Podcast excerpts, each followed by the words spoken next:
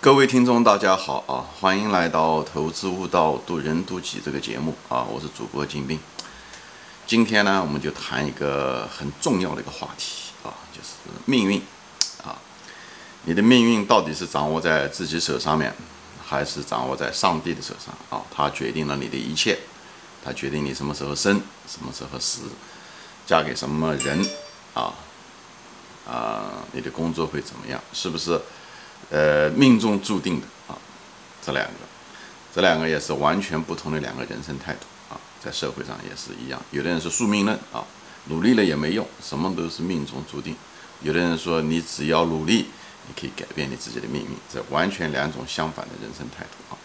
我今天呢就谈一谈我啊这个五十多岁的老男人吧啊，嗯，生命过了大半辈子，我对这个的理解啊。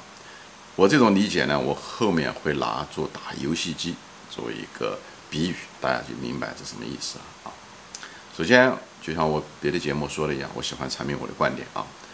嗯，命中注定这个词是它不是说的是两层意思，一个呢是这个东西一定是注定的啊，就是但是又不是事先定好的，明白我的意思吗？等会儿我拿游戏机做比喻，大家就就比较明白啊。感谢这个技术的发达啊！我如果一百年前说这个例子的话，没人听得懂，因为那时候电子游戏机还没有发明啊。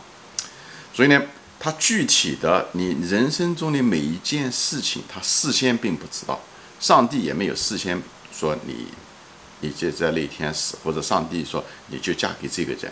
其实上帝没有规定这些东西，上帝也没必要规定这个东西。呃，我拿这个做比喻啊，如果人生有上帝的话。如果有上天的话啊，有命运的话，所谓的东西啊，我们拿着上帝只是做一个比喻啊，呃，实际上你在具体的情况下的时候，不是每一件事情都是定下来的，但是呢，它这件事情发生呢，却它有它的必然性。说白了，就是在看上去偶然，对吧？人家经常讲看上去偶然，但长期来看是个必然。所以在具体的某一件事情、某一个人的时候，它发生是偶然的，但是呢。这个事情发生呢，就迟早的事情，就这个意思。我我举个例子吧，大家就可能比较容易理解，对吧？比方说，一个人，对吧？他喜欢，他就是喜欢那个闯红绿灯，对吧？他这个人就是喜欢闯红绿灯。那么，他闯红绿灯是什么呢？他闯红绿灯就是这种习惯。他为什么有这个习惯？因为他希望得到那种短期的利益，对吧？省时间，闯过去办事情，对不对？他实际上是冒了一种风险，但那个风险比较小，因为对那件事情，他觉得他只要能够周围看看就可以了。但他只要这么做，他一辈子，他一天闯个十几次红绿灯，对不对？二十几次红绿灯，他一辈子这就是个天文数字，对不对？虽然每次闯的时候概率非常小，但是只要他闯一辈子，迟早有一天会闯红绿灯，被被非常偶然他看不到的时候，哎，有很偶然的机会，他就会飞撞车。就撞车是必然，但至于讲什么时候被撞车，呃，在哪一个路口撞车，这个东西不是天定的。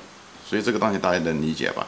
所以他的这个命，他他的这个习惯，导致了他一定有这个结果。但是具体那个结果的发生的时间和具体的场景，这个不是事先定下来的，这不是一个死的程序。我是我举这个例子，大家就明白。所以发生这个事情，一个跟上帝有关，因为上帝规定了这个规则，对吧？你不能够违反这个规则，你违反这个规则，你很可能就会有一定的风险。你对对自己也是个风险，对别人也是个风险。闯这个。闯红绿灯本身就是个规则嘛，讲的就是这个意思，对不对？所以呢，最后你撞车的时候，你别说这是规则出了，就是导致了你撞了车，而是因为跟你本人有关系。因为什么？你违反了这个规则，对不对？你违反了这个规则，是因为跟你的习性、习惯和你的业力有关系。其实你也知道违反这个规则，你也知道是违反了，但是你为什么这么做？因为你想获得短期利益，对不对？你觉得你比别人聪明，你觉得你能看到所有的周围的一切，你觉得每个路口的车你都看清楚了，你就你就冲过去了，对不对？实际上是跟你本人有关系，对不对？规则在那个地方，为什么有的人他就他就不出车祸呢？因为他不闯红绿灯，他出出车祸的概率就小了很多。而你喜欢闯红绿灯，那你出车祸的概率就变得非常非常大。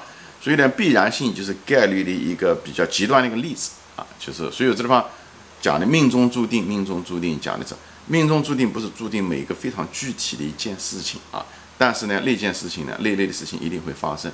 就像一个人一样的，你有的人说我嫁给这个人是不是命中注定的？哎，那不一定，啊，就是在这之前，上帝没有把这个每件事情做，所以，嗯呃，人嗯不要这么样的想，所以我反对宿命论，就是不是每一个程序、每一个位置、每个空间、每个点都事先上帝就呃规定好的，没有，上帝只规定规则，明白我的意思吗？所以你如果你但是你又是那一类的人，所以你最后的结果是取决于两个，一个是你是什么样的人，第二个是上帝有规则在那个地方，所以这两个东西在一起，这跟一个打游戏机一样的啊，很相似，对吧？所以呢。你嫁给什么样人，其实你哪一个人你不知道，但是你会嫁哪一类的人的概率是倒是变得很大。我举个例子啊，比方说你这个人是一个自我感比较强的人，对不对？自我感比较强烈，你喜欢听奉承的话，喜欢听好听的话，对不对？而且你这个人呢，就是呃不是很理性，缺乏一定的判断力，对不对？人家几句好听话一讲，你就晕晕乎乎的了，对不对？嗯，你就怎么样？你如果是这一类的人的话，对不对？那么你找到渣男的可能性就好，就很大，对不对？也许你找的有可能是张三，有可能是李四，但是呢，这两个人可能都是渣男，就这种概率突然之间变得很大，这是什么原因？就是因为这跟你的本人的习性、习惯有关系，这就是你的命。这地方命什么？这地方命不是你是怎么样？你当然你事先带来的，你生下来的时候，你可能就有这个秉性，还有后天的，嗯，这个无论是你的生活习惯也好，你的经验也好，你也不注意纠错，你也不注意，呃。观察自己，所以呢，最后的结果你就是是什么样的人，你是什么样的人，以后跟这个规则合在一起，那么这两个是最后决定了你的结果。只是这个结果它发生的时候，对不对？呃，它有可能会那个时间不一样，就像闯红绿灯，他出车祸的时候，时间和地点会不一样。就像你遇到的到底是张三这个渣男呢，还李四这个渣男一样的，这个有可能不一样。但你很大概率上面你会遇到渣男的概率就很大，就是这个道理。所以命运，命运。注定讲的是这个，一个是内在你是什么样的人，你有没有改变过，对吧？你的特质，以后呢，这个规则呢也在在一起，对吧？规则就是说，你只要喜欢听风尘话，你只要有这个需求，那就有人来满足你，对不对？就有渣男来满足你。所以规则就是供给和需求，明白吗？这就是规则，好吧？我只是拿做拿上帝做个幌子来来说这件事情，好吧？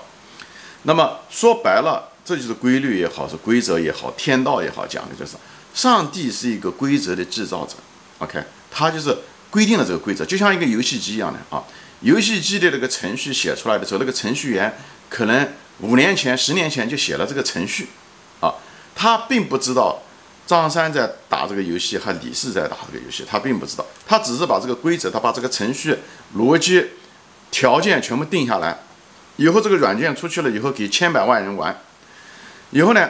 所以，这个程序员就是规则的制定者，他在在程序中的嗯嗯扮演的就是规则制定者，在人生中，上帝或者是规律，他也是制定了这个规律啊。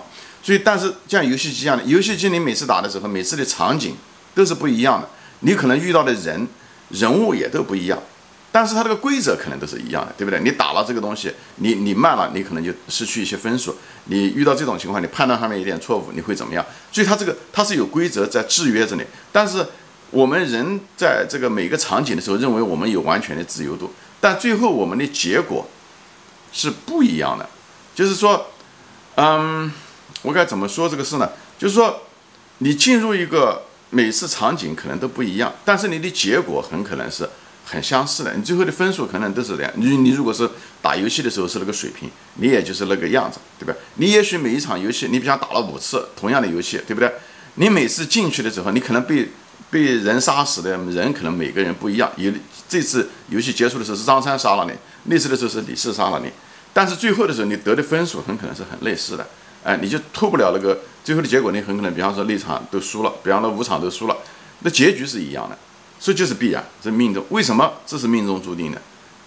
就是因为你根本你的水平有关系，你的水平，你打游戏的那个习惯没有改变，所以呢，最后呢结果都会不一样。虽然场景和遇到的人物可能每一场都不一样，但是呢结果都一样，这就是注定的，讲的就是这个东西，好吧？